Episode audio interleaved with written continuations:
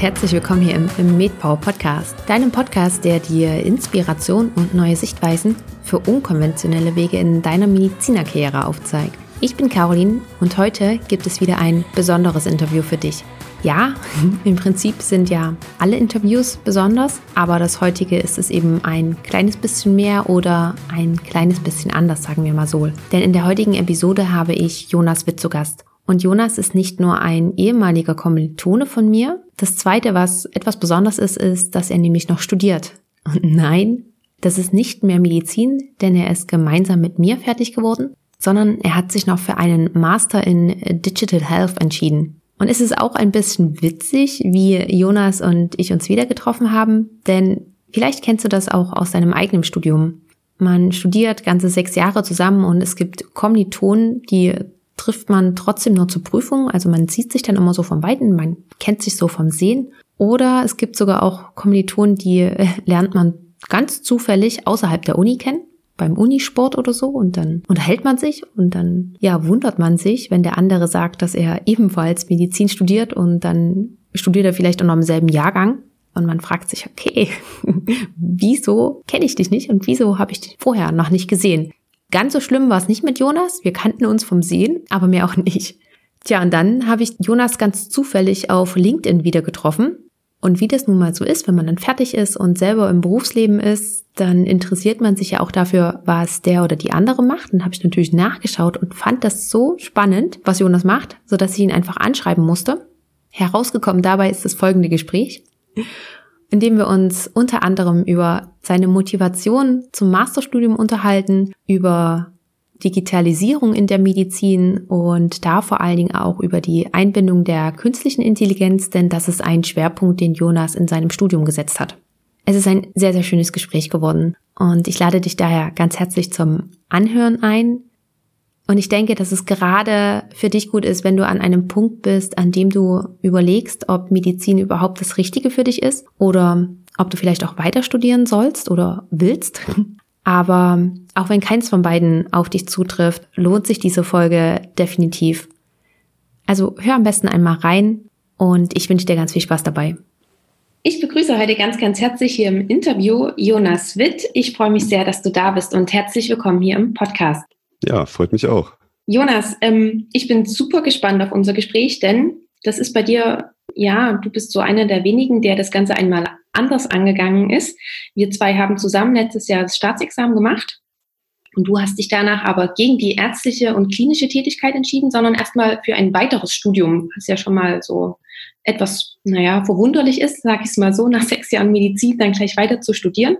Und zwar bist du jetzt am Hasso-Plattner-Institut in Potsdam und hast dich dort für den Master in Digital Health entschieden. Und ich hoffe, wir reden darüber heute etwas mehr. Du erzählst etwas mehr, gibst uns die Einblicke.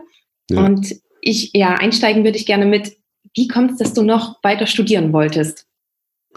Ja, das ist eine gute Frage ähm, und ist auch ein bisschen der Grund, warum ich irgendwie sofort Ja gesagt habe, als du mich gefragt hast, äh, ob ich hier dabei sein möchte, weil ich das äh, Gefühl kenne, dass man nicht so genau weiß, wo es mal hingehen soll. Und ich habe mich da ganz viel mit befasst, so äh, was möchte ich dann eigentlich wirklich machen, wo sind meine Neigungen.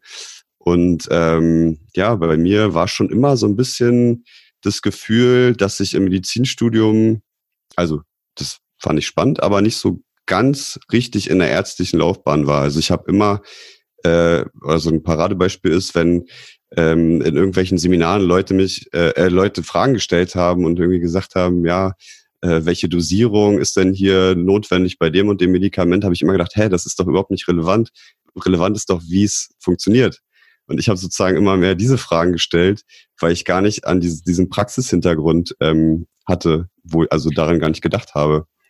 Und ich habe irgendwie immer schon so mich sehr für Technik interessiert, hat auch überlegt, Physik zu studieren. Für mich war die Vorklinik eigentlich der spannendere Teil und die Klinik sozusagen, ähm, also war auch okay, aber die Vorklinik fand ich eigentlich noch besser und das ist ja schon mal sehr selten im Medizinstudium. Die meisten wollen ja sozusagen nur durch die Vorklinik durchkommen, um dann in der Klinik endlich wirklich äh, das Ärztliche äh, zu lernen.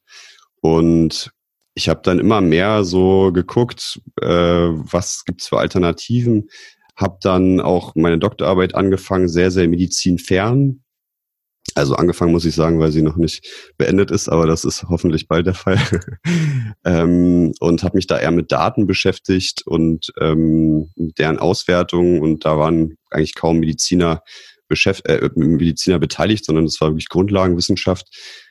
Und äh, dann kam dieser glückliche Zufall, dass das, in, das Hasso-Plattner-Institut in Potsdam ein Zentrum für Digital Health ähm, neu eröffnet hatte und dazu auch einen Studiengang, der gesagt hat, wir wollen hier IT-Kenntnisse mit Medizin verbinden.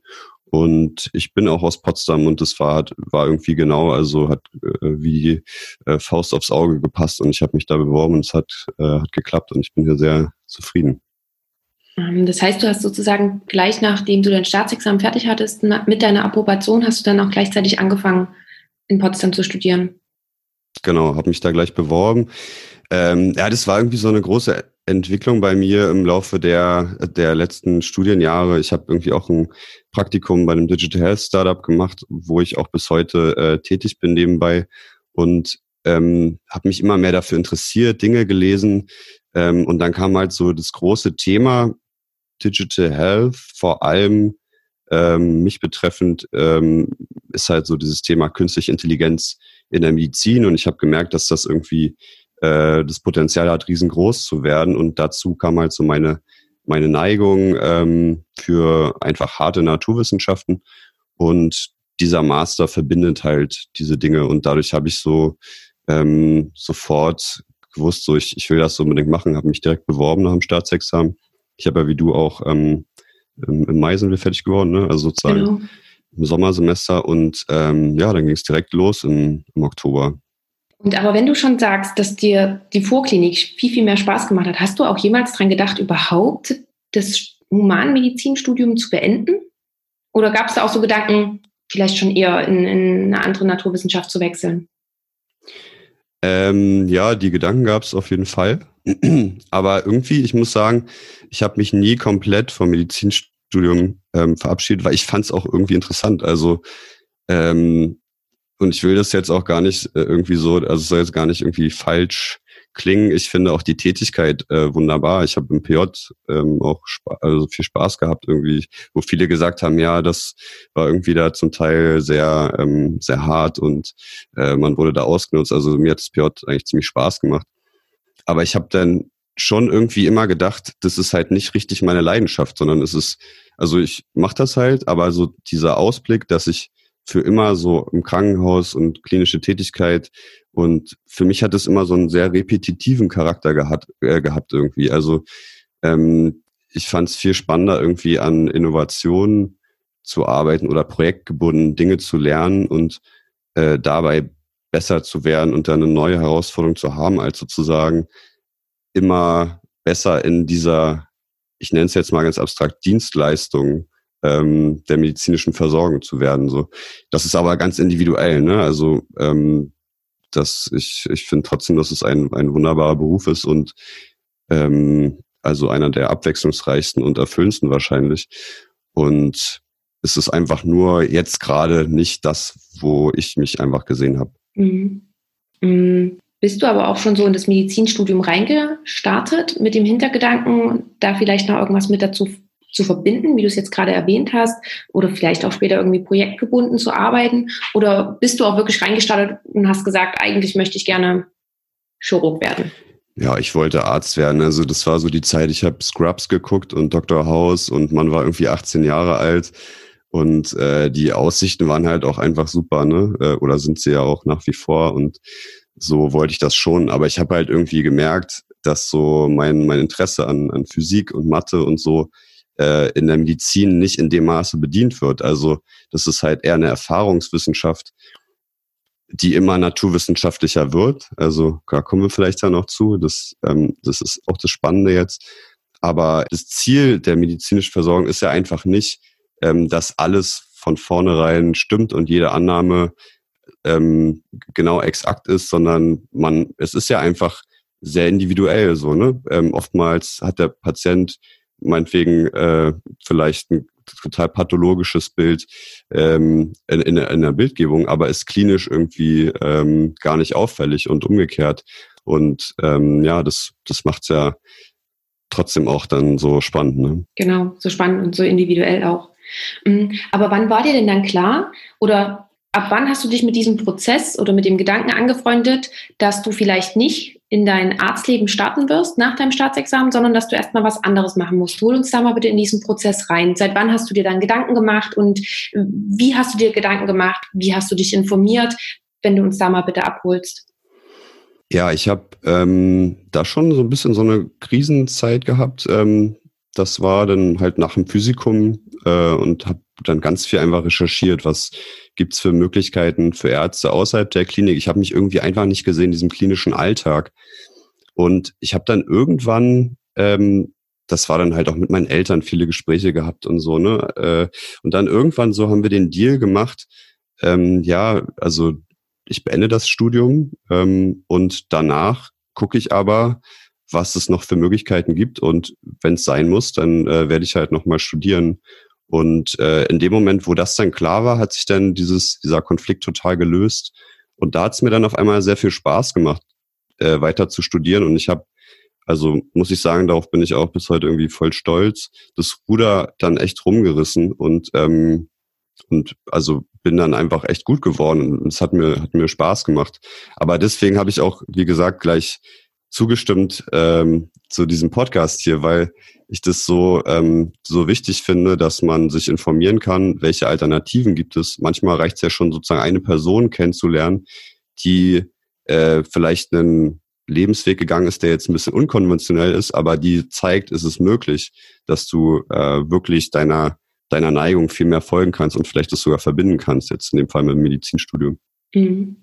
Und ich hatte dann bei meinem Praktikum in diesem Digital Health Startup auf einmal äh, ganz viele Ärzte kennengelernt, die dort tätig waren, gearbeitet haben und aber sozusagen diesen anderen Weg gegangen sind. Und äh, das war dann auf jeden Fall auch so ein Motivationsboost. Mhm, okay. Und seitdem habe ich da ganz viele kennengelernt. Ja, ja, ja, wenn man sich einmal diesen Weg gesucht hat, dann, dann treffen ja da auch immer ganz, ganz viele ja. weitere Persönlichkeiten aufeinander. Man lernt noch andere Leute kennen und irgendwie fügt sich ja dann alles immer. Und ich fand jetzt auch ja. gerade sehr spannend, dass du gesagt hattest, du hattest mit deinen Eltern gesprochen. Sind deine Eltern auch Ärzte? Nee, gar nicht. Gar nicht, okay. Ähm, aber was ich so spannend fand, war, dass du meintest, und als das dann für dich klar war, dann hast du auch wieder mehr Spaß am Studium gehabt. Ja. Das klingt so, als ob du dir den Druck dann rausgenommen hast und dann auch wieder Freude im, im Jetzt sozusagen gefunden hast und dich gar nicht so sehr auf die auf die Zukunft konzentriert hast. Ja, genau. Und dann kam echt eins zum anderen. Dann kam halt dieser Master raus. Also ich bin ja erst im zweiten Jahrgang. Aber ich hätte auch, hätte ich den nicht bekommen, dann hätte ich mich eingeschrieben im ersten Semester Informatik und hätte mich im darauffolgenden Jahr wieder beworben und hätte parallel halt irgendwie äh, gearbeitet und so weiter. Also ich habe mich echt ähm, dazu bereit erklärt, einen total un unkonventionellen Weg zu gehen. Und auf der einen Seite ist es natürlich irgendwie ein bisschen ähm, beängstigend und äh, unsicher, weil, also sind wir mal ehrlich, der medizinische Weg, der klassische medizinische Weg ist ja schon sehr geebnet und sehr ähm, bequem, was zumindest den, den reinen Pfad angeht. Also es ist natürlich ähm, sehr, sehr arbeitsintensiv und, und stressig und so weiter, aber äh, man muss sich jetzt keine Sorgen machen. Äh, dass, äh, das hat mich aber eher ein bisschen ein bisschen eingedrängt. So, also ich dachte, boah, jetzt dann wirst du irgendwie Facharzt und dann vielleicht irgendwann Oberarzt und dann, das war für mich dann so alles so sehr vorherbestimmt. Mhm. Das, hat, das fand ich eigentlich nicht so gut. Also, obwohl ich jetzt gar nicht sozusagen beantworten könnte, wo genau ich in fünf Jahren bin, ähm, finde ich das mental viel angenehmer. Ja, das sind auch genau die Punkte, die du gerade angesprochen hast, warum ich ja auch den Podcast mache. Ich finde, die werden so sehr im Studium darauf getrimmt, dass es danach eigentlich fast nur die Klinik gibt und es gibt eben kaum andere Möglichkeiten. Deswegen liegt es mir auch so sehr am ja. Herzen, die vielen Möglichkeiten zu zeigen, die wir eben auch haben. Und wir haben nicht nur die Möglichkeiten, wenn wir Facharztstatus haben, sondern wir haben die Möglichkeiten auch schon eher, so wie bei dir jetzt zum Beispiel. Und das ist ein Trend, der zunimmt auch. Ja. Also zumindest meine Wahrnehmung. Ja, genau. Mm, ab wann hast du denn angefangen, in diesem Startup zu arbeiten? Ähm, ich war da mal bei einem Praktikum, das kann ich auch, also wenn jetzt hier vielleicht Leute ähm, zuhören, die ähnliche äh, Konflikte kennen, also sehr empfehlen. Das ist die Gotthard Health Group AG in Heidelberg. Ähm, die bauen einen digitalen Assistenten für niedergelassene Ärzte und sind äh, sehr innovativ und irgendwie dynamisch. Äh, das sind jetzt so Larifari-Begriffe, aber das habe ich wirklich so wahrgenommen dort. ähm, und sind eine gute Möglichkeit, um diesen Bereich einfach mal für sich zu erforschen. Also da kann man auch einfach hinschreiben. Ansonsten machen die eigentlich einmal im Jahr so eine so einen Workshop, ähm, bei dem sie potenzielle ähm, neue Mitarbeiter gewinnen wollen. Das richtet sich dann spezifisch an Medizinerinnen und Mediziner. Und so bin ich auch äh, auf die aufmerksam geworden. Und seit, also dann habe ich da an einem Projekt gearbeitet und da hat sich dann ergeben, dass ich einfach weiter einer Tätigkeit nachgehen kann, auch wenn ich gar nicht vor Ort bin. Und das mache ich bis heute nebenbei so ein bisschen. Ja. Das heißt, im Rahmen deiner Recherche, was alles möglich ist als Mediziner, wie es eventuell weitergehen kann, bist du sozusagen auf die Gotthard Health Group gestoßen. Genau. Ja. Und wann hast du dort dann, wann hast du dieses Praktikum gemacht? In welchem Studienjahr warst du da? 2017, also das war, glaube ich, im vierten Studienjahr. Mhm. Ah, okay. Und dann, wie du es gerade erwähnt hast, hast du dann danach angefangen, auch dort weiterzuarbeiten als ähm, studentische Hilfskraft. Genau, da gab es dann also eine kleine, kleine Lücke noch, aber dann, ähm, ich habe da eine Datenbank aufgebaut für Patienteninformationen oder mit aufgebaut und die so integriert in das, in das Produkt und die Datenbank muss halt gepflegt werden und das geht sehr gut remote und äh, das hat sich einfach angeboten und ich also mache das bis heute eigentlich so nebenbei und das ist eigentlich ziemlich cool. Die wollen auch, dass ich da anfange, aber ich hatte einfach noch nicht so die, ähm, also ich hatte jetzt einfach andere Pläne ne? und aber das, das ist schon, allein darüber kam dann irgendwie ein gewisses Netzwerk, und äh, ich hatte dann auch witzigerweise immer mehr Gespräche äh, mit, mit, mit Medizinern, denen es irgendwie ähnlich ging. Und dann äh, ist jetzt gerade irgendwie letztens habe ich mitbekommen, dass ein, ein äh, Kumpel von mir aus Heidelberg da auch angefangen hat nach dem Medizinstudium und so. Okay, super. Ich werde das einfach alles mal in die, in die Shownotes natürlich mit verlinken. Ja. Ähm, da würde ich aber noch ganz kurz, wenn wir einmal dabei sind, auf deine Tätigkeit eingehen. Also du hast schon gesagt, die Datenbank muss gepflegt werden. Wie viel Stunden pro Woche oder pro Monat arbeitest du denn für die Gotthard Health Group?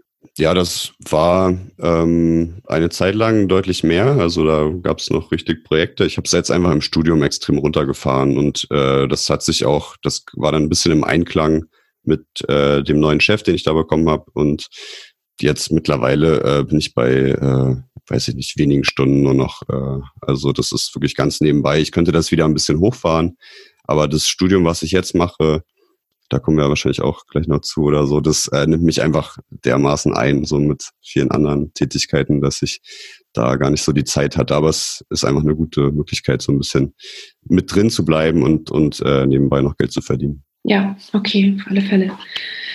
Ja, dann würde ich sagen, switchen wir einmal rüber zum, zum Studium. Und wir haben vorhin schon erfahren, es ist ein Master, den du da machst. Das heißt, zwei Jahre. Ich muss ehrlich sagen, ich mit Master und so kenne ich mich nicht ganz ja. so sehr aus, aber es sind zwei Jahre, oder? Genau. Genau, also, also ein, Jahr, ein Jahr hast du schon rum. Ja. Ja, aber du kannst ja noch mal ganz kurz, oder was heißt ganz kurz, du kannst ja gerne noch mal etwas mehr zu diesem Master erzählen, was das ist. Du hast vorhin schon gesagt, es verbindet IT und Medizin, aber genau, gib uns da einfach mal bitte einen Einblick. Genau, also das ist ein, ein Master, der das Ziel verfolgt, oder also der grundsätzlich von der Annahme ausgeht, dass die Medizin vor einem fundamentalen Wandel steht und dass das vor allem wegen digitalen Technologien der Fall ist. Und dieser Master verbindet nun Leute aus dem Medizinbereich mit Leuten aus dem IT-Bereich. Das ist eine große Herausforderung, wie man sich vorstellen kann. Es gibt da mittlerweile drei Professuren am HPI, die sich in diesem Bereich beschäftigen. Einmal eine Professur für Machine Learning in Digital Health, eine Professur für Connected Healthcare und eine Professur für Personalized Medicine. Also der äh, Masters auf Englisch. Äh, deswegen neige ich auch dazu, irgendwie immer mal englische Begriffe zu verwenden. Ähm, und man muss sich so vorstellen, ungefähr die Hälfte sind ITler, also es ist ein, ein kleiner Jahrgang, nicht nur 30 Leute. Und die andere Hälfte äh, sind Leute mit medizinischem Background. Ich glaube, in meinem Jahrgang jetzt sind sieben oder acht Ärzte und dann noch ein paar Leute, die so aus dem Bereich Gesundheitsökonomie, Public Health, ich glaube Psychologie war noch wer dabei, Medizintechnik ähm, in dem Bereich sind und also daher kommen. Und dann ist das erste Semester erstmal so, dass Brückenkurse einen jeweils auf die andere Seite einstimmen und vorbereiten. Also ich habe jetzt äh, Fächer gehabt wie Fundamentals of Programming und Introduction to IT Systems. Und die jeweils äh, Informatikseite, jeweilige Informatikseite hatte Fächer, die sich sozusagen, also Brückenmodule, die sich mit Konzepten der Medizin befassen. Also da ging es irgendwie, ich habe es ja selber nicht äh, gemacht, aber da ging es sozusagen darum, was für Krankheiten gibt es. Äh, ich meine sogar, wie funktioniert eine Zelle so. Also ganz äh, grundlegende Dinge, die ähm, die wir jetzt vielleicht so für selbstverständlich wahrnehmen. Und das ist ja eh eine Neigung, die man hat im Medizinstudium, dass man denkt, ja, man weiß ja eigentlich gar nichts und alle wissen das, aber das stimmt ja auf jeden Fall nicht. Ähm, genau. Und das ist schon eine Herausforderung, einfach jetzt so bei den Basics äh, im Informatikbereich anzufangen. Das erste Semester war da halt so ein bisschen so, eine, so ein Einstimmungssemester, was halt, wie gesagt, diese Brückenmodule hatte. Aber jetzt im zweiten Semester, da war diese Schonfrist vorbei und es gab einfach Hardcore-HPI-Kurse. Ähm, also ich habe zum Beispiel äh, Deep Learning belegt und das war, also da saß ich dann mit anderen zusammen, die halt irgendwie ein paar Jahre Informatik studiert haben. Und da musste man dann halt sich auf einmal äh, damit längst vergessener Mathematik beschäftigen und ähm, ganz schnell äh, gucken, dass man irgendwie mitkommt. Und ähm, ja, das war auf jeden Fall eine Herausforderung. Deswegen würde ich sagen, war das auch ab, also Corona hat noch sein nächstes getan dazu, aber war das wirklich das anstrengendste Semester, was ich je hatte. So, ähm, weil man einfach so viel äh, Rückstand ja aufholen musste in, mhm. in dem Bereich. Also es ist schon eine Herausforderung. Ich kann das, das hier sehr empfehlen, diesen Master. Ähm, auch wenn es sicher natürlich ein paar Pflichtfächer gibt, die jetzt äh, nicht super spannend sind, ähm, aber die, die gehören halt irgendwie dazu. Aber es ist schon so, dass man sich darauf einlassen muss und äh, richtig Gas geben muss. Ja. Wenn du das jetzt vergleichen würdest von der Zeitinvestition, beziehungsweise auch mit den Präsenzveranstaltungen damals bei uns im Studium im Vergleich jetzt zu, zu deinem Master, ist das ungefähr gleich oder ist es mehr oder weniger? Ja, das ist schwer zu vergleichen, weil, also dazu kommt halt noch das Hasso-Plattner-Institut. Ähm, das ist, hat eine eigene Fakultät an der Universität Potsdam, das ist die Fakultät für Digital Engineering. Und man merkt schon, Engineering ist drin. Es geht eigentlich viel um praktische Fertigkeiten. Also natürlich neben theoretischem Wissen, aber vor allem gibt es einfach ganz viel Projektarbeit. Und Projektarbeit äh, kann halt, wenn man da äh, ein gutes Ergebnis liefern möchte, sehr viel Zeit in Anspruch nehmen einfach. Ne? Und naja, und dazu kam halt jetzt die Corona-Zeit, dass das Semester ja leider vor allem von zu Hause stattfand und dadurch man einfach sehr viel Zeit investieren musste. So, also auch die Professoren ähm, hatten irgendwie, fand ich jetzt anderes Empfinden, wie viel Zeit man einfach hat für, also zu Hause hat. Und ich, also das habe ich von ganz vielen Seiten gehört, dass man, dass dieses Semester viel arbeitsintensiver war. Ich kann nicht genau beurteilen, so woran das jetzt noch lag, aber es ist einfach anders. Ne? Ich meine, das sind halt Dinge, die wir als Mediziner ja gar nicht gewohnt sind, zum Beispiel Credits zu sammeln und Kurse zu wählen. Und ich, äh, du musst dir wirklich Gedanken machen, worauf möchte ich mich dann hier jetzt spezialisieren. Ich zum Beispiel habe jetzt einfach für mich klar den Fokus künstliche Intelligenz gewählt und ich wähle halt fast nur Kurse und Projekte, die irgendwie damit zu tun haben, weil ich mir vorgenommen habe, dass ich darin sehr gut werden möchte und mich jetzt zum Beispiel nicht so interessiert, wie äh, ein Krankenhausinformationssystem funktioniert. So. Mhm. Genau, und das, das sind halt so, äh, das ist ein Unterschied zum, zum Medizinstudium dadurch, ne? dass man, dass man viel mehr so planen muss. Und dieser Master ist auch kein konsekutiver Master sozusagen, wie das, wenn du jetzt einen Bachelor machst, dann ist ja der Master, dann bist du immer noch im Erststudium, sondern es zählt auch wirklich als Zweitstudium. Okay, gut, dann, dann danke nochmal für den Hinweis und das ähm, leitet mich auch gerade über zur nächsten Frage. Welche Voraussetzungen sind denn alle notwendig, um an diesem Master teilzunehmen? Ja, also ich würde sagen, die wichtigste Voraussetzung ist einfach ein, eine große Neigung, ein großes Interesse äh, für diesen Bereich, äh, eine Motivation, dass man neue Dinge schnell lernt, die andere vielleicht studiert haben. Und eine gewisse, also eine, viele Mediziner, die jetzt oder Leute, mit denen wir studiert haben, haben ja einfach auch jetzt nicht, das sind nicht klassischerweise die, die jetzt Mathe und Physik Leistungskurs hatten oder so, ne, oder Informatik. Und das ist ja auch vollkommen okay. Aber das ist halt, wenn man jetzt sozusagen sich für diese Schnittstelle interessiert, schon relevant. Also das sind die Fächer, wo man auch einfach am meisten Gas geben muss. Dazu ist dann, hier gibt es halt verschiedene, also am HPI für diesen Master gibt es verschiedene Voraussetzungen und der Bewerbungsprozess ist würde ich sagen, einigermaßen aufwendig oder man muss halt relativ viel zusammensammeln. Man braucht zum Beispiel ähm, ein offizielles Englischzertifikat, dass man irgendwie sehr gut Englisch spricht und man muss äh, sich Gedanken machen, was ist genau meine Motivation, warum möchte ich das, möchte ich das unbedingt. Also es bewerben sich ähm, recht viele darauf. Und ansonsten ist es, gibt es keine formellen weiteren Voraussetzungen, die jetzt das groß einschränken würden, sondern ja. Bis auf das ähm, Grundstudium, was man in der Tasche haben muss. Aber da ist keine Voraussetzung, was das für ein Studium ist. Ja, also du musst halt irgendwie, ist jetzt meine Wahrnehmung, einfach eine nachvollziehbare Geschichte haben, warum du jetzt vielleicht zum Beispiel Psychologie studiert hast, aber Digital Health für dich so interessant ist. Okay. Das können die dann sozusagen, also kann schon ein Grund sein, dass du angenommen wirst. Wie gesagt, ich weiß ein, ein Beispiel, ja, okay. wo eine Psychologin das bekommen hat. Aber beispielsweise hat auch eine Kommilitonin von mir die Zusage für den Digital Health Master bekommen, obwohl sie noch gar nicht das letzte Staatsexamen hatte. Und das hat sie dann im ersten Semester noch gemacht. Also mit anderen Worten ist es nicht, ist, auch hier ist die Antwort auch, das ist ein bisschen unkon unkonventionell. Ne? Ja, klingt auch gerade so, dass Sie da wirklich individuell ja. drauf eingehen und je nachdem, wie eben, wie du schon gesagt hast, wie die Motivation ist, dass Sie danach entscheiden. Mhm. Aber das ist ja auch das Spannende daran. Das ist ja ziemlich cool. Mm, und du hast auch schon gesagt, eure Module könnt ihr alle frei wählen. Du hast dich auf künstliche Intelligenz fokussiert. Warum gerade die künstliche Intelligenz? Was fasziniert dich daran so? Ja, also ähm, ich glaube einfach, dass das die Technologie ist, die den größten Impact auf die Medizin der Zukunft hat.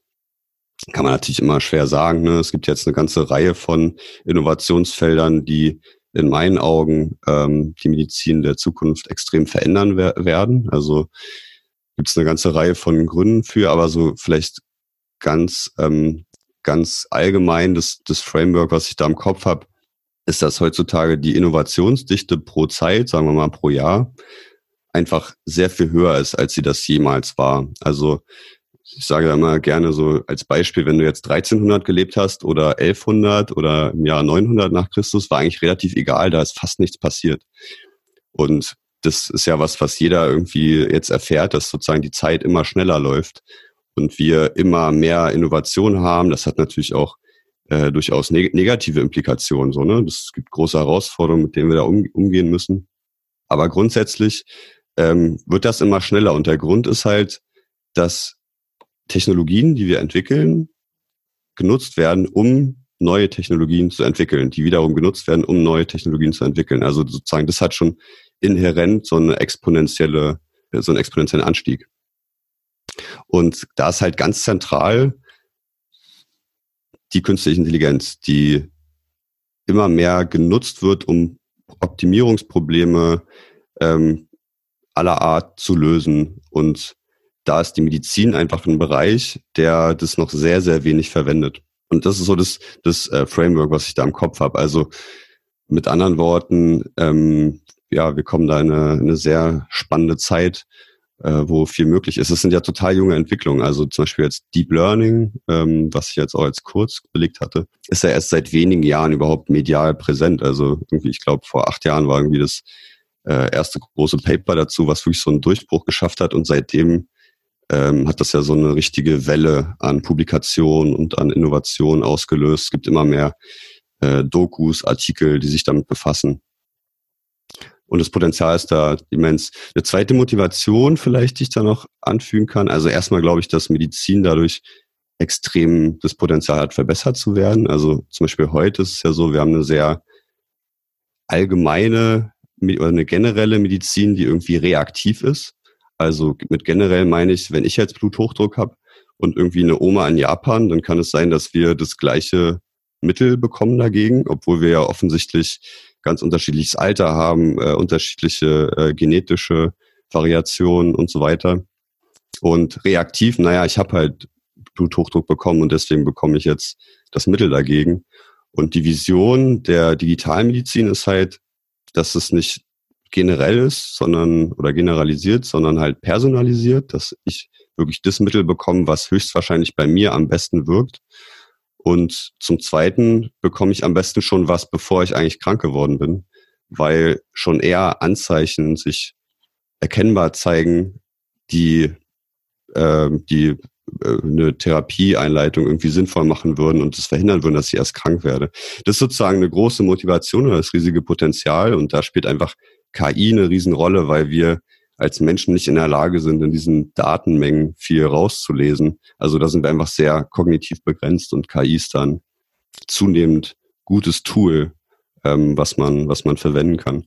Und so ein bisschen von der humanitären Perspektive glaube ich auch, dass es da einen Riesensinn macht, die digitale Medizin voranzutreiben, weil, also wir reden ja bei uns vom Ärztemangel, aber wenn man mal weltweit guckt, also in sämtlichen Entwicklungs- und Schwellenländern ist der Ärztemangel, wenn man ihn in Beziehung setzt zu der medizinischen Versorgungsqualität, die wir im Westen haben, übelst groß. Also das ist nochmal eine ganz andere Dimension. Das Weltwirtschaftsforum hat da irgendwie mal ausgerechnet, wie viele Jahre das bräuchte, bis wir so viele Ärzte weltweit ausgebildet haben, dass alle den gleichen medizinischen Standard, wie wir ihn im Westen haben, bekommen könnten nach dem jetzigen Modell. Und da kamen sie halt irgendwie auf 300 Jahre oder so. Also ich weiß nicht, also auf jeden Fall eine sehr große Zahl. Das heißt, das Ziel sollte sein, dass wir den Ärzten die Möglichkeit geben, mit digitalen Technologien viel, ähm, also viel bessere und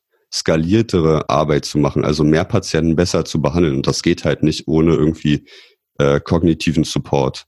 Und das ist sozusagen auch was, wo ich so sage, das ist die Möglichkeit, dass auch irgendwelche Bauern in, im Kongo äh, vielleicht davon profitieren können eines Tages, weil die halt auch schon ein Smartphone haben.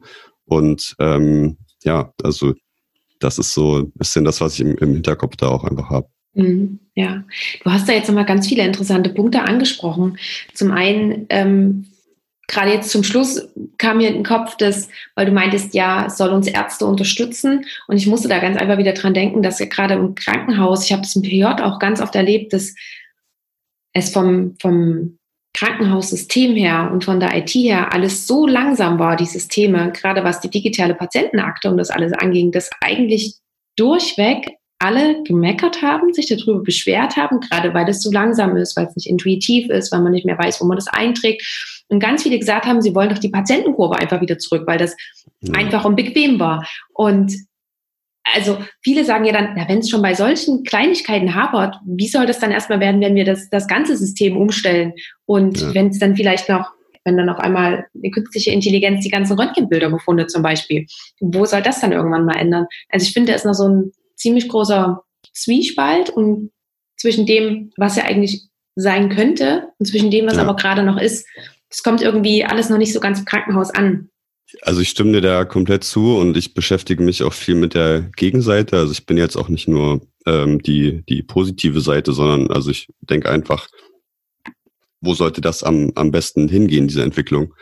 Und ich war beispielsweise äh, in einer, bei, bei einer Versammlung vom Verein demokratischer Ärztinnen und Ärzte, die also sehr, ich sag mal, äh, linke Positionen in diesem ganzen Gesundheitswesen einnehmen. Und da ging es um Digital Health und das war einfach eine extrem kritische Auseinandersetzung damit. Und ich habe dann auch sozusagen da äh, ein bisschen eher, also versucht die, die Pro-Seite darzustellen.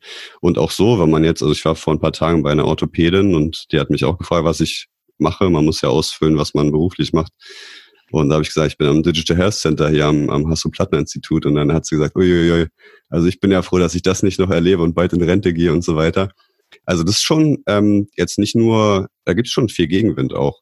Und es gibt aber zunehmend Leute, die irgendwie ähm, für die positive Seite äh, kämpfen, unter anderem mit äh, Professor Jochen Werner, hast du ja auch schon ähm, geredet, meine ich, ne? Der da die ja hatte sehr ich noch viel, nicht, aber. Ach so, da hast du auf dem Schirm wahrscheinlich. Habe ich auf dem Schirm, genau. Ja, der da sehr für kämpft, ähm, dass das äh, dass es da einfach einen, einen Mindshift gibt bei den, bei den Leuten. Aber ich stimme dir komplett zu. Also eine Übergangsphase in ein neues, in eine neue Technologie ist eigentlich immer mit viel Problemen verbunden.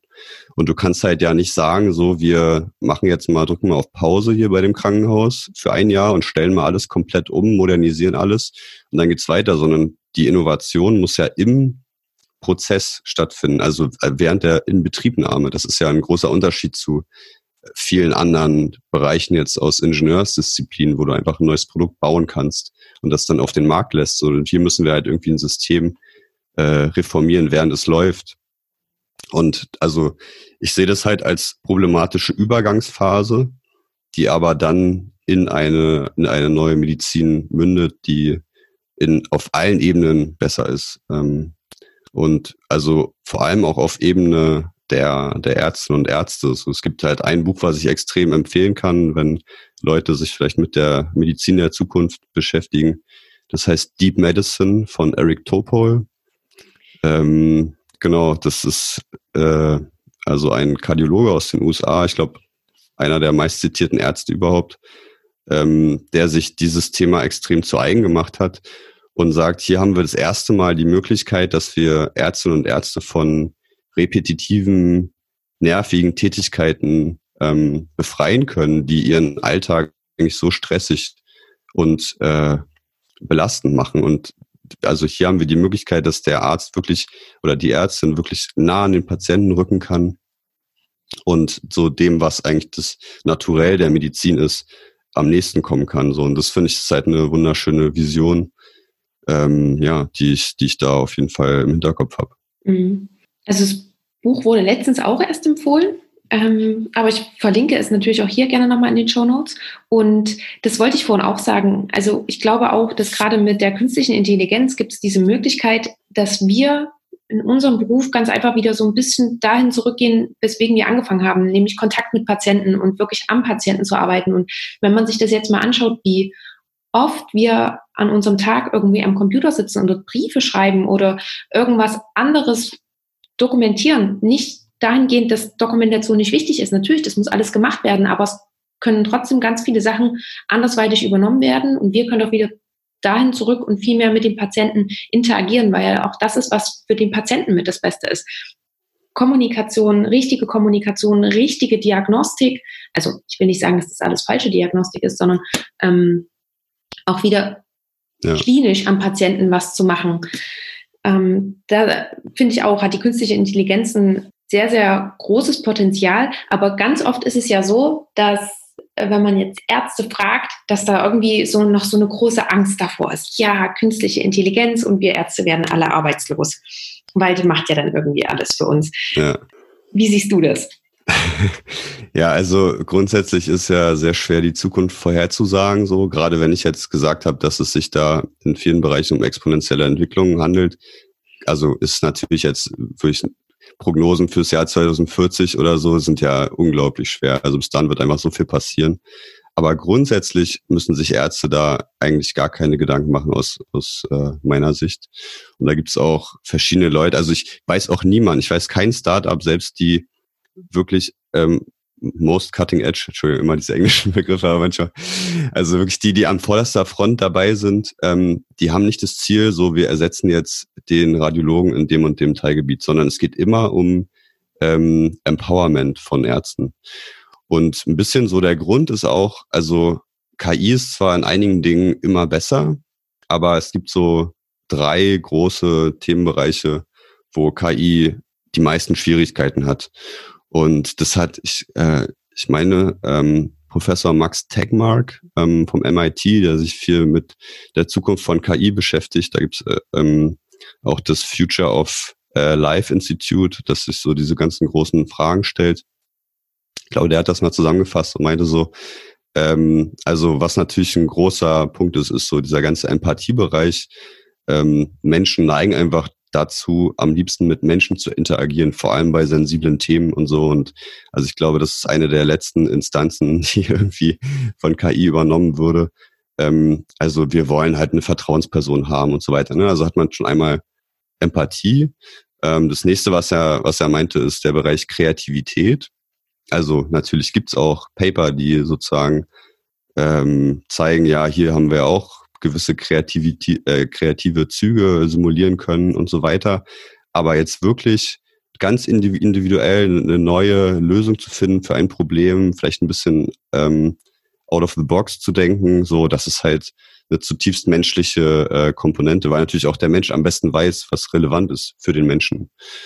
Und das Dritte ist ähm, so Fingerfertigkeit. Ähm, und das darf man eigentlich gar nicht unterschätzen. Also natürlich gibt es den Bereich Robotik, wo auch irgendwie ähm, mit automatisierten, ähm, also, also auch mit, mit, mit KI gearbeitet wird, dass so äh, Roboter automatisiert Tätigkeiten übernehmen und so weiter. Aber das, also wir sind da dermaßen gut drin. Beispielsweise so ein Klempner oder so, äh, ist ein absolut sicherer Beruf, ja. Ich, also ich wüsste nicht, die Tatsache, also wenn man sich überlegt, wie aufwendig das wäre, einen Roboter zu bauen, der wirklich in jeder Möglichkeit da unter das Waschbecken kriecht und irgendwie da, also das ist so komplex, das kann man sich eigentlich gar nicht vorstellen. Sozusagen habe ich jetzt diese drei Bereiche genannt und wenn man sich mal so überlegt, was die ärztliche Tätigkeit ausmacht, sind es genau diese drei Bereiche. Also es ist sozusagen zum einen Empathie ähm, in ganz sensiblen Situationen, äh, wo es um zum Teil Leben und Tod geht, aber auch einfach um, um, um ganz persönliche Probleme. Ähm, Kreativität ist äh, also bei allen möglichen Bereichen gefragt, muss irgendwie komplett neue Lösungen finden. Ja, wir wollten jetzt eigentlich äh, Frau Erna in die Reha überweisen, aber sie hat den und den äh, sozialen Hintergrund und das können wir deswegen gerade nicht machen und so weiter. Also wir müssen jetzt eine neue Lösung dafür finden. Und zum Dritten halt die Fingerfertigkeit für alle möglichen Tätigkeiten, ja. Ähm, also nicht nur in der Chirurgie, sondern auch, also das wirst du ja bestätigen können in der Anästhesie, so die, da sehe ich sehe das in keiner Weise, wie das ähm, nicht eine Symbiose aus intelligenten Algorithmen und sozusagen dem, worin der Mensch ist, gut ist, ähm, sein würde. Und also natürlich so die Zukunft vorherzusagen ist enorm schwierig, äh, vor allem, ne, wenn man jetzt sozusagen weiter in die Zukunft guckt. Aber bevor der medizinische Beruf äh, da in irgendeiner Weise automatisiert wird, ähm, glaube ich, haben wir ganz andere Probleme und ganz andere Diskussionen gesellschaftlicher Natur. Da würde ich mir gar keine Gedanken machen. Natürlich kann man jetzt sagen, okay, der Radiologe, der diagnostische Radiologe, das ist ja jetzt wirklich nur Software, der guckt ja wirklich nur, ähm, also macht sozusagen visuelle Informationen, wandelt er um in, in, in ähm, irgendwie Semantik und, und schreibt da irgendwie einen Text so zu, einen Befund. Und der bei einigen Befunden denkt man sich ja wahrscheinlich auch manchmal, könnte auch ein Roboter geschrieben haben, so wenn man den liest zum Radiologen. Ähm, ja, also selbst da, das ist ein ganz weiter, weiter Weg. Wie gesagt, ich weiß keine Firma, die wirklich sagt, wir wollen jetzt hier den Radiologen ersetzen. Und also ich sage halt immer, wenn man, ähm, oder immer, aber ich sage, wenn ich mit über sowas rede, ich rede einfach sehr viel über sowas deswegen. Ähm, da, also da muss man schon, wenn man jetzt Radiologe werden will und man ist eh daran interessiert, ein bisschen zu forschen, an, an, an einem Uniklinikum dabei zu sein und so weiter, glaube ich, da muss man sich gar keine Gedanken machen. Dann ist es wahrscheinlich gut, sich mit KI zu beschäftigen und mit den Möglichkeiten. Wenn man jetzt sagt, okay, ich will Radiologe werden, weil ähm, keine Ahnung, da verdient, verdient man irgendwie im, im Leben äh, äh, ganz gut und ich mache da meine Praxis auf dem Land und werde da irgendwie Röntgenbilder befunden, da würde ich mir dann wahrscheinlich schon eher Sorgen machen. Also man muss das schon im Hinterkopf haben, diese Entwicklung, aber ja, das sind so meine Gedanken dazu. Ja, ähm, obwohl ich letztens auch gelesen habe, dass gerade bei den Radiologen, es ist ja, ähm, glaube ich, nachgewiesen worden, dass künstliche Intelligenz, wenn die so und so viele Röntgenbilder befundet oder andere ähm, diagnostische äh, CT- oder MRT-Bilder, dass die künstliche Intelligenz eine bessere Trefferquote hat als Radiologen. Ne? Ganz einfach, weil bei uns ja natürlich noch viel, viel mehr Einflüsse mit, mit einwirken. Wir können eben ja, nicht. Definitiv. Ja. Wir, wir können eben auch nicht fünf Stunden lang am Stück konzentriert äh, uns da die Bilder anschauen. Irgendwann lässt eben auch die Konzentration nach. Ähm, aber dass gerade bei so kritischen Punkten, dass es dann auch wichtig ist, wenn man dann nochmal einen Radiologen hat, so dass er nachträglich auch nochmal mit draufschauen kann und wirklich nochmal sagen kann, ja, er sieht es auch so oder er sieht es nicht so oder da sozusagen nochmal die, ähm, wie sagt man denn dazu, die Ärzte, die, die ärztliche, der ärztliche Hintergrund da irgendwie nochmal mit draufschaut. Ja, ja, dass es wie eine Vorselektion ist. Voll. Also das sind ja diese Paper, ähm, das stimmt schon. Aber ich meine, man muss damit so ein bisschen vorsichtig sein, weil es ja immer nur für sehr, sehr enge Tätigkeit, also man sagt ja, ja. so Narrow Tasks nur ähm, ist. Also da, wenn man genug Daten hat für eine sehr Narrow Task, ähm, kommt man mit Deep Learning eigentlich also irgendwann auf eine, eine Performance, die besser ist als, als der Mensch, auch als der beste Mensch vielleicht in diesem, in diesem Bereich. Aber das gilt dann halt vielleicht nur für einen Classifier, der jetzt sagt, wir haben jetzt hier ein Kolonkarzinom oder eben nicht. Äh, oder äh, wir sehen jetzt hier gerade äh, den Pleuraerguss irgendwie oder halt doch nicht. Aber sobald ähm, das dann irgendwie weitergeht und ähm, sich da komplexe Fragen stellen, ähm, dann wird's halt schon, schon sehr schnell schwierig. Ne? Und mhm. also natürlich werden diese Algorithmen auch immer besser und immer allgemeiner, aber da stellen sich noch so viele Fragen. Also beispielsweise, wenn dann irgendwie vielleicht der Patienten ähm, ein Piercing hat oder so, dann kann es sein, dass auf einmal das den Algorithmus im Röntgenbild oder im CT so sehr irritiert, dass ein ganz anderes Ergebnis rauskommt. Also es gibt da ähm, so äh, einen Teilbereich, der heißt Adversarial AI. Ähm, also der beschäftigt sich genau damit, so neuronale Netze, die trainiert sind, ähm, auszutricksen sozusagen. Und da, also es gibt ja diese klassischen Beispiele, wo man äh, irgendwie einen, einen Algorithmus trainiert hat, Katzen von Hunden zu unterscheiden, ne? an Millionen Bildern bei Google trainiert und es ist halt ein super guter Algorithmus, der es schafft. Aber jetzt gibt es eine Adversary AI, die sich sozusagen anguckt und ausdenkt, wo man am besten das Bild so verändern kann, dass doch äh, der, der, äh, dieses Netz, was man trainiert hat, falsch ähm, argumentiert. Und es kann manchmal sein, dass ich bei der Katze dann nur so zwei Pixel äh, ändere irgendwo im, in der Ecke und auf einmal denkt der Algorithmus, es ist doch ein Hund. Also sozusagen, das ist eine riesen Herausforderung auch ähm, auf Forschungsseite und ja, also ich glaube, naja, und dann kommt bei den Radiologen ja auch noch diese ganze interventionelle Schiene dazu. Da hat man wieder die Fingerfertigkeit und ähm, dann werden die ganzen Sequenzen immer komplexer und ähm, also ich bin auch bei Radiologen da noch eher optimistischer. Ja, ja. Aber langfristig keine Ahnung. Weil du das Beispiel gebracht hast mit Katzen und Hunden, das habe ich letztens auch mich, äh, sozusagen Vorbereitung darauf, habe ich mich auch so ein bisschen damit beschäftigt und habe das auch gelesen. Und was ich aber jetzt gerne nochmal nachfragen wollte, ist, du hast es schon mehrmals angesprochen, Deep Learning. Was versteckt sich denn hinter diesem Begriff? Für jemanden, der das, der zuhört und das noch nicht weiß und bevor derjenige googeln muss oder ich das googeln muss?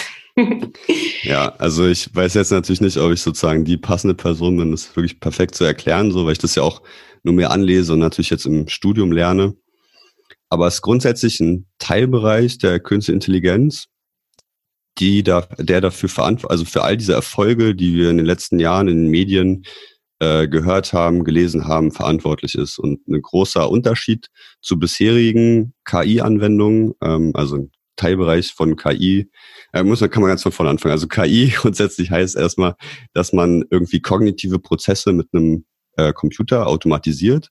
Das kann man halt irgendwie ganz klassisch machen, indem man einfach sozusagen Regeln ähm, in den Computer einprogrammiert. Sozusagen, wenn X ist, dann passiert Y. Das ist sozusagen, ähm, sind eher so Expertensysteme daran denkt man eigentlich gar nicht mehr so, wenn man heute von KI redet. Und der andere Teilbereich ist dann sozusagen Machine Learning. Ähm, und Machine Learning äh, wiederum hat verschiedene Algorithmen, die aus Daten einfach lernen und besser werden. Und ein Teilbereich davon ist Deep Learning. Und Deep Learning ähm, ist mittlerweile der größte Teilbereich davon, weil ähm, es, es so unglaublich erfolgreich ist, aus Daten gewisse, also eine Funktion zu bilden und daraus ähm, gewisse Ergebnisse raus zu extrahieren. man kann sich das so vorstellen, dass sich ein Deep Learning, ein neuronales Netz, davon reden wir, so ein bisschen orientiert an der Funktionsweise des äh, Gehirns. Also wir haben sozusagen simulierte Neuronen und die sind in verschiedenen Layers. Und ähm, äh, die Layer jeweils füttern sozusagen das nächste Layer, also die nächste Schicht mit Erkenntnissen und die Schicht füttert wiederum die nächste Schicht. Und die Erkenntnisse werden dann immer sozusagen, also bekommen eine immer höhere semantische Bedeutung. Beispielsweise, wenn ich sozusagen so ein Katzenbild dem neuronalen Netz ähm, oder das neuronale Netz mit, mit, mit Katzenbildern füttere, dann äh, lernt es erstmal auf der ersten Schicht vielleicht einfach nur diese ganzen Pixel, hat so irgendwie bekommt so einen Eindruck von äh, kleinen lokalen Invarianzen. Äh, auf der nächsten Schicht dann, vielleicht geht es so in Richtung, dass es so Kanten interpretieren kann, auf der nächsten Schicht vielleicht ähm, und so weiter. Ne? Dann irgendwann kann, äh, äh hat die KI wirklich so einen Kopf und da sind die Beine und da ist irgendwie Fell und so weiter. Und es wird sozusagen immer komplexer und am Ende kann eine Entscheidung rauskommen, die sozusagen sogar äh, besser ist als der, als ein, ein Mensch, der sich das ähm, anguckt. Und also grundsätzlich kann, kann Deep Learning das gab halt diesen Durchbruch irgendwie 2012, meine ich so ungefähr, in dem Bereich, weil das sehr, sehr rechenintensiv ist und die, die Zunahme an Rechenkapazität ähm, auch im Prinzip exponentiell ist. Äh, und da war plötzlich der Zeitpunkt, wo man genug Rechenkapazität hatte, wo man auch genügend äh, Daten hatte, die sich damit beschäftigen. Also wir haben immer mehr Daten einfach äh, im Internet. Vorher gab es einfach nicht so viel Daten. Ne? Mittlerweile haben wir also ganz, ganz viele Daten, mit denen wir äh, Netze trainieren können. Aber gleichzeitig auch auf der Forschungsseite kamen neue Ergebnisse. Also äh, da gab es dann Ansätze, wie man zum Beispiel das Problem löst oder das Problem löst. Da kamen also verschiedene Dinge zusammen, dass auf einmal äh, so, eine, so, ein, so, ein super, so eine super Performance dabei rauskam. Und seitdem passieren halt viele Durchbrüche. Ne? Also irgendwie so ganz zentral zu nennen, was ja auch medial voll die Aufmerksamkeit bekommen hat, war dann äh, 2016, als der äh, beste Go-Player der Welt, also so ein Brettspiel aus äh, dem asiatischen Raum, was ja eigentlich keiner kennt, aber es spielen irgendwie hunderte Millionen Leute. Äh, der, der beste Go-Player äh, besiegt wurde von einer KI von Google DeepMind. Und äh, das war eigentlich selbst aus Expertenkreisen ähm, total unvorhersehbar. Man hatte damit überhaupt nicht gerechnet, dass das schon geht und so weiter. Mhm. Und ja, ähm, da gab es dann verschiedene Durchbrüche auf allen möglichen Ebenen und ähm, also auch die werden immer dichter, so von Jahr zu Jahr.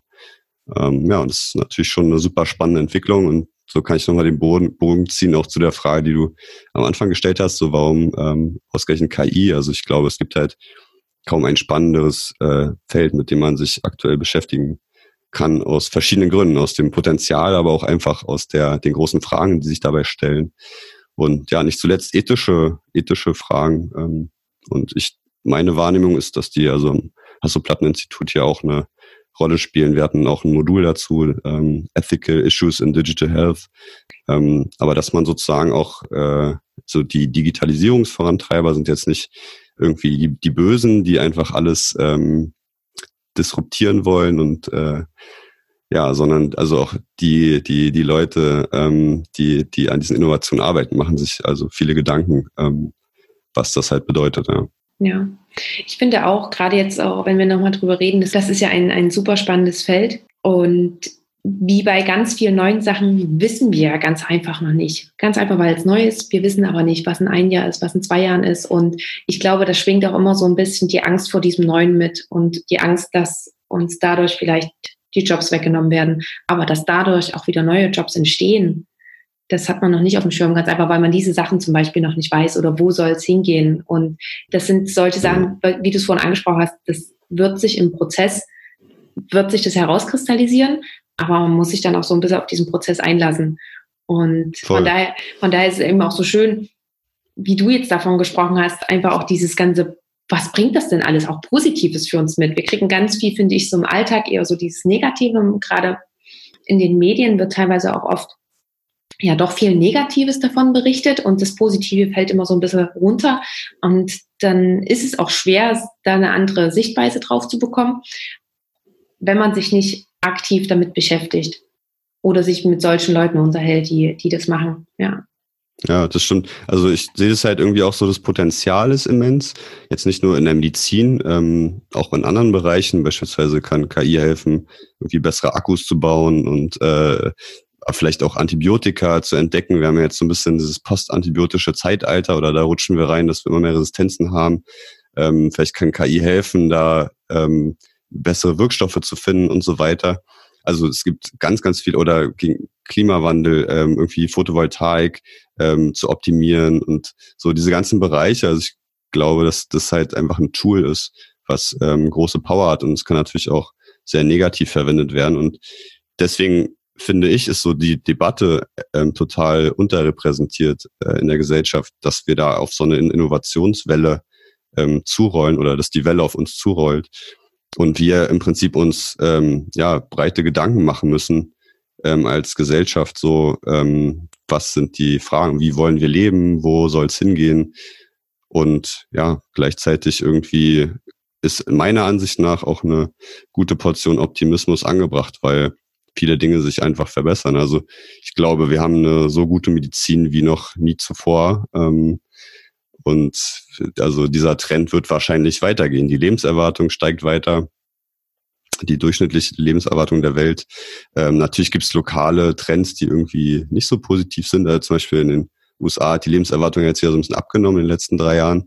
Aber das liegt eher an der dortigen Ungerechtigkeit zwischen Arm und Reich. Also es ist halt irgendwie mehr Leute, die nicht so diesen Zugang hat, haben zu dieser Supermedizin, aber ähm, das ist sozusagen jetzt kein, ähm, kein grundsätzlicher negativer Trend weltweit, sondern das sind einfach viele Probleme, die sich da stellen. Also wie gesagt, deswegen so diese breite äh, gesellschaftliche Debatte auf, auf allen Ebenen ähm, ist, glaube ich, äh, ja so eine der großen Herausforderungen. Ja, genau. Also Herausforderung hast du es gerade äh, wunderbar genannt. Und ich glaube, es ist auch so ein Thema, was auf alle Fälle lohnt, sich damit etwas mehr zu beschäftigen. Ja, definitiv. Ja. Man muss es vielleicht nicht gleich im Master studieren, aber sich ein bisschen mehr damit beschäftigen. Das ja. ähm, wäre dann vielleicht auch angebracht. Und ich würde jetzt, also auch wenn ich mich mit dir noch ganz viel darüber unterhalten würde und könnte und möchte, würde ich aber jetzt gerne auch so, weil wir quatschen schon ungefähr seit einer Stunde, so langsam zum, zum Schluss kommen und dich aber vorneweg noch fragen, was ist denn dein Plan? Hast du jetzt einen Plan, wo es hingehen soll? Wenn du nächstes Jahr wirst du fertig, oder? Genau, ich werde nächstes Jahr fertig. Ähm, ist eine spannende Frage. Also ich glaube, du kennst das Gefühl ja auch, wenn man erstmal Medizin studiert und auf so Familienfeiern ist.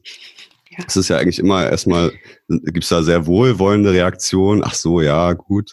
Äh, also da müssen sich andere viel mehr rechtfertigen, die irgendwelche, irgendwelche anderen Dinge studieren. Ähm, aber jetzt, wo ich diesen Master mache, versteht halt niemand mehr, was ich mache. Also da haben wir schon mal so diese, dieses Generationenproblem ein bisschen. Und ein bisschen ist es aber auch, weil ich das selber jetzt nicht genau weiß. Ne? Also ich ähm, kann mir da viel vorstellen und mal gucken, was sich für Möglichkeiten auftun. Also ich denke schon auch an PhD in dem Bereich. Ähm, aber vielleicht, also ich fände es auch spannend, hier am HPI ist man ja so sehr ähm, also gründungsambitioniert. Äh, also ich fände es spannend, was eigenes zu gründen. Ist natürlich super schwer, aber äh, das, das, das würde mich, äh, also das, das fände ich irgendwie, ist eine sehr interessante Herausforderung, ähm, wenn sich die Möglichkeit äh, ergeben würde, zu Google DeepMind zu gehen, würde ich wahrscheinlich auch nicht Nein sagen.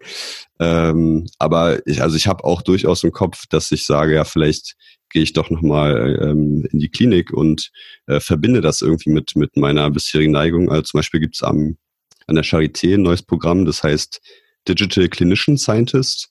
Da macht man seine Facharztausbildung zur Hälfte. Also man hat eine halbe Stelle, wo man im Krankenhaus arbeitet und die andere Hälfte ist ein Forschungsthema oder ein Forschungsbereich, wo man an der Schnittstelle KI und Medizin forscht, in dem Bereich, wo man seine Facharztausbildung macht. Also da will man sozusagen diese Welten zusammenbringen. Und selbst das ist eine Option, die ich auch im Hinterkopf habe. Also das kann man bestimmt auch, äh, also es ist auch verlink oder äh, verlinkable, wollte ich sagen, äh, kann man auch gut verlinken. ähm, Digital Clinician Scientist an der Charité, auch interessant, ja. Ja, ja super. Insofern kann ich, kann ich nicht sagen. Ja. ja, also okay. Das klingt aber auch so, dass du dir jetzt gerade überhaupt keinen Stress machst, wie es dann weitergehen soll. Du machst jetzt erstmal den Master und dann schaust du, wie die Optionen in einem Jahr sind. Ja, genau, weil halt auch alle vor dieser Herausforderung stehen. Ne? Es ist halt mhm. einfach ein neues Feld und also alle meine Kommilitonen und hier ist auch ein gutes Netzwerk und so dieser ganze Bereich Berlin-Brandenburg ähm, ist in Digital Health auch nicht so schlecht aufgestellt. Und daher bin ich noch relativ entspannt, ja. Also ich denke mir, ich bekomme halt irgendwie positives Feedback aus von den Seiten, mit denen ich zu tun habe und äh, da wird sich schon wird sich schon was ergeben, was irgendwie gut ist. Und ich habe halt schon auch einfach den diesen Forschungsaspekt im Hintergrund, dass ich sage, vielleicht mache ich noch einen PhD und gucke mir das ein bisschen von der wissenschaftlichen Seitenlinie noch an, was so passiert und dann bekommt man ja immer mehr so die guten Optionen mit. Ähm, ja, genau. Hm. Aber das sind viele Sachen. Jetzt muss ich auch erstmal meine Doktorarbeit fertig machen äh, in den Ferien. Und, ja. Ich habe vorhin schon gehört, du hast ja gar nicht so lange Ferien. Das ist ja bestimmt auch nochmal eine Umstellung gewesen im Gegensatz zum Medizinstudium. Ja, das stimmt. Also Medizinstudium ist ja das Semester ultra hart, weil man äh, parallel zu den Veranstaltungen ja seine ganzen Prüfungen schreibt während des Semesters. Und äh, dafür ist in den meisten anderen Studiengängen halt sind die Prüfungen so am Ende und es zieht sich dann halt mit Hausarbeiten komplett durch die Ferien oder in, tief in die Ferien rein. Ja, das stimmt. Aber dafür ist dieses Jahr das Semester erst, geht erst im November wieder los wegen Corona und äh, dadurch ist sozusagen auch nach hinten ein bisschen mehr Zeit. Ja, ist eh alles ein bisschen verschoben. Und jetzt so rückblickend, würdest du sagen, du würdest es jetzt noch nochmal genauso machen? Oder würdest du dir jetzt rückblickend überlegen, überhaupt Medizin zu studieren und vielleicht gleich einen gänzlich anderen Weg zu gehen? Das ist eine super schwierige Frage, kann man, glaube ich, schwer beantworten. Also ich bin schon sehr zufrieden damit, wie das jetzt so verlaufen ist. Bin unsagbar äh, glücklich, dass das äh, mit dem HPI geklappt hat und sozusagen, das war jetzt für mich einmal die perfekte Lösung. Ja, kann man viel drüber nachdenken, ob jetzt vielleicht einfach ein anderer, Studiengang äh, vielleicht noch passender gewesen wäre, aber dann hätte ich viele Dinge nicht gelernt, die ich so auf diesem Weg gelernt habe, auch über mich und also es ist auch einfach äh, schon, wie gesagt, man unterschätzt das ein bisschen, was man alles gelernt hat im Medizinstudium. Man denkt immer viel, man fühlt sich halt immer viel so, als wüsste man nichts im Medizinstudium. Aber das stimmt halt überhaupt nicht, weil man könnte natürlich immer noch mehr machen und immer noch mehr lernen, aber man hat schon einen guten Überblick über ganz viele Themen und das sollte man nicht unterschätzen. Und ich habe halt auch gemerkt, als ich da in Heidelberg gearbeitet habe und ja erstmal gar nicht medizinische Tätigkeiten hatte, dass man als Mediziner sich nicht verstecken muss, sondern auch schnell einfach gut neue Dinge lernen kann, das irgendwie äh, kombinieren kann mit seinem Wissen und man ist auch einfach, hat eine, hat eine gewisse äh, Arbeitsdisziplin und also ich, ich glaube, da gibt es eine ganze Reihe von Tätigkeiten, für die man auch durch Studium geeignet ist, die jetzt nicht primär im Krankenhaus sind. Also es war jetzt nicht so, dass der Gedanke mal aufkam, dass du es bereut hast, Medizin oder das Studium überhaupt angefangen zu haben. Also jetzt danach nicht mehr. Ich während des Studiums, wie gesagt, hatte ich ja diese Sinnkrise ja. und da habe ich das schon auch gedacht, ja. Aber jetzt im Nachhinein äh, kann ich das eigentlich nicht sagen. Also für mich lief das jetzt ähm, lief das jetzt optimal eigentlich. Ja. Okay. Ja, schön, Jonas. Da haben wir jetzt so ein, so ein richtig großen Überblick darüber bekommen. Ganz, ganz lieben Dank dafür. Und bevor wir jetzt zum, zum Ende hingehen, gibt es noch etwas, ähm, was du noch gerne hinzufügen möchtest, worüber wir noch nicht gesprochen haben oder was dir vielleicht noch wichtig erscheint? Ähm, ich glaube, ach so, naja, natürlich eine Sache, das muss ich äh, sagen, sonst, sonst kriege ich Ärger von meinen, von meinen Ja, genau, das. Und dann kannst du auch gerne erzählen, äh, wie wir noch mit dir in Kontakt treten. Vielleicht verbinden wir das, also, verbinden wir ja. das äh, da, da, da drin so rum. Ja, genau. Also ich habe auch mit zwei Freunden, die du ja auch beide kennst, ähm, aus dem Studium einen, einen Podcast gestartet, der sich so damit beschäftigt, also mit dem Leben junger Ärzte, würde ich sagen, und allem, was so da drumherum passiert. Also die sind auch beide fertig geworden und sind beide klinisch tätig. Und ähm, ja, wir haben den Who Let the Dogs Out, Dogs mit C, getauft und da äh, quatschen wir eigentlich so ein bisschen über medizinische Themen, aber auch nicht medizinische Themen. Und das ist einfach ein, ein äh, ja, tolles Projekt geworden, was sehr viel Spaß macht. Und genau, das, das sollte ich hier sollte ich auf jeden Fall einmal erwähnen. Ja, natürlich. Das verlinken wir auch in den Shownotes. Ich kann den Podcast auch wirklich nur sehr wärmstens empfehlen. Der ist richtig klasse. Genau. Und für alle, die dann einmal Lust haben, da reinzuhören, sind Sie gerne eingeladen. Und können wir auch so noch mit dir in Kontakt treten, wenn jetzt jemand mit dabei ist, der zuhört und sagt, Mensch, das klingt super interessant. Ich habe vielleicht noch ein paar Fragen an Jonas. Sehr gerne. Also am besten ähm, über LinkedIn ähm, mhm. aber auch äh, so über, über dich, also wäre es auch kein Problem. Ähm, ja, ich glaube, das wäre wahrscheinlich die beste Möglichkeit. Also gerade wenn es jetzt so Leute gibt, die vielleicht sich über diesen Master informieren wollen oder ähm, ja, so ähnliche Sinnkrisen haben. Also es ist einfach für mich ein ganz persönliches Thema, auch weil ich mich so da reinversetzen kann, wie das ist, wenn man nicht ähm, also so genau seiner Neigung entsprechend äh, lernt und so, also ich glaube, man, man kann schon eine breite Perspektive in Betracht ziehen heutzutage und sagen, es gibt ganz viele Möglichkeiten, die Lebensläufe werden immer unkonventioneller und wenn man ehrgeizig ist, so dann, äh, dann kann man schon die Tätigkeit finden, die wirklich zu einem passt. Und ja, da, also solche Gespräche liebe ich auch einfach und da, wer da Fragen hat zur digitalen Medizin, sehr gerne. Ja, sehr super, danke dir. Und ich finde, das hört man bei dir eben auch so raus, dass du gerade mit dem, was du gerade machst, super glücklich bist und sozusagen deine Nische da gefunden hast. Selbst wenn du noch nicht weißt, wo es hingeht. Das ist auch nochmal so spannend, aber das hört man eben raus und ist echt schön. Dann, Jonas, würde ich sagen, klären wir noch die drei Abschlussfragen. Und die eine hast du vorhin schon im, im Hauptteil sozusagen erwähnt, nämlich eine Buchempfehlung. Gibt es sonst noch ein Buch, was dich vielleicht inspiriert hat oder möchtest du es bei dieser Buchempfehlung belassen? Ja, es gibt ähm, einfach viele Bücher, die jetzt nicht so medizinspezifisch sind, sondern sich so mit, äh, ja, mit KI befassen und so weiter. Aber ich glaube, das, das führt dann, äh, führt dann schon fast zu weit. Ähm, ja. Aber Deep Medicine ist schon, ist schon für mich so der, der umfassendste, äh, das umfassendste Werk, was sich einfach mit der Zukunftsvision der, der Medizin befasst. Also er hat auch mit ganz vielen Leuten äh, sich zusammengesetzt und die befragt und so weiter. Das ist schon ist auch ein ganz aktuelles Buch. Ja. ja, okay, super, danke dir. Und wo siehst du denn uns Ärzte oder den Arztberuf in 10 bis 15 Jahren? Ja, interessante Frage. Also ich hoffe, dass sozusagen die Entwicklungen, über die wir jetzt geredet haben, einen positiven Verlauf nehmen, dass wir sozusagen diese äh, Transition-Phase, die mit äh, viel Ärger verbunden ist, wo viele Dinge nicht so funktionieren, wie, wie man sich das vorstellt, äh, überwunden haben. Und ich hoffe, dass, ja, das ist ein interessanter Zeitraum auch. Also ich glaube, in 10 bis 15 Jahren passiert sehr, sehr viel. Und ich glaube, dass Künstliche Intelligenz in jedem Bereich der Medizin bis dahin eine ziemlich große Rolle spielt.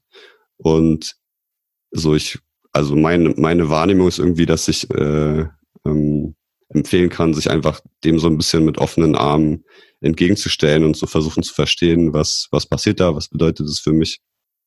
Ist halt, wie gesagt, relativ jung. Ich weiß noch, ich war 2016 auf dem Röntgenkongress in Leipzig, also der größte Radiologenkongress äh, Deutschlands. Ähm, und da spielte KI einfach gar keine Rolle. Also ich habe da viele Leute gefragt, so, äh, wo ist denn hier, gibt es irgendeine Veranstaltung dazu, habt ihr irgendwas? Gar nichts. Also es hat sich wohl seitdem verändert. Ich ähm, habe hab, äh, davon gehört, dass es sozusagen jetzt ein größerer Fokus war, aber 2016 ist nicht so lange her. Ne? Und da merkt man schon, dass es da, dass wir da von null auf eine höhere Zahl in relativ kurzer Zeit gehen. Und das wird irgendwie äh, weiter so sein. Und ich hoffe, dass wir in, in 10, 15 Jahren äh, eine Medizin haben, die qualitativ besser ist, günstiger ist und die dem Mediziner, der Medizinerin ermöglicht, mehr sozusagen, äh, also bei der eigentlichen Tätigkeit zu sein und nicht so viel zu tun zu haben mit äh, allen möglichen ja, administrativen Sachen oder äh, äh, irgendwelchen ähm, ja, logistischen Problemen und so, sondern halt wirklich beim Patienten zu sein. Das wäre schon, dass die Vision sozusagen, die hinter Digital Health steht, schon in, in Teilen realisiert ist. Ja, okay. Danke dir. Und gibt es denn einen Tipp, über den du dich damals vor Beginn des Studiums oder mitten im Studium gefreut hättest?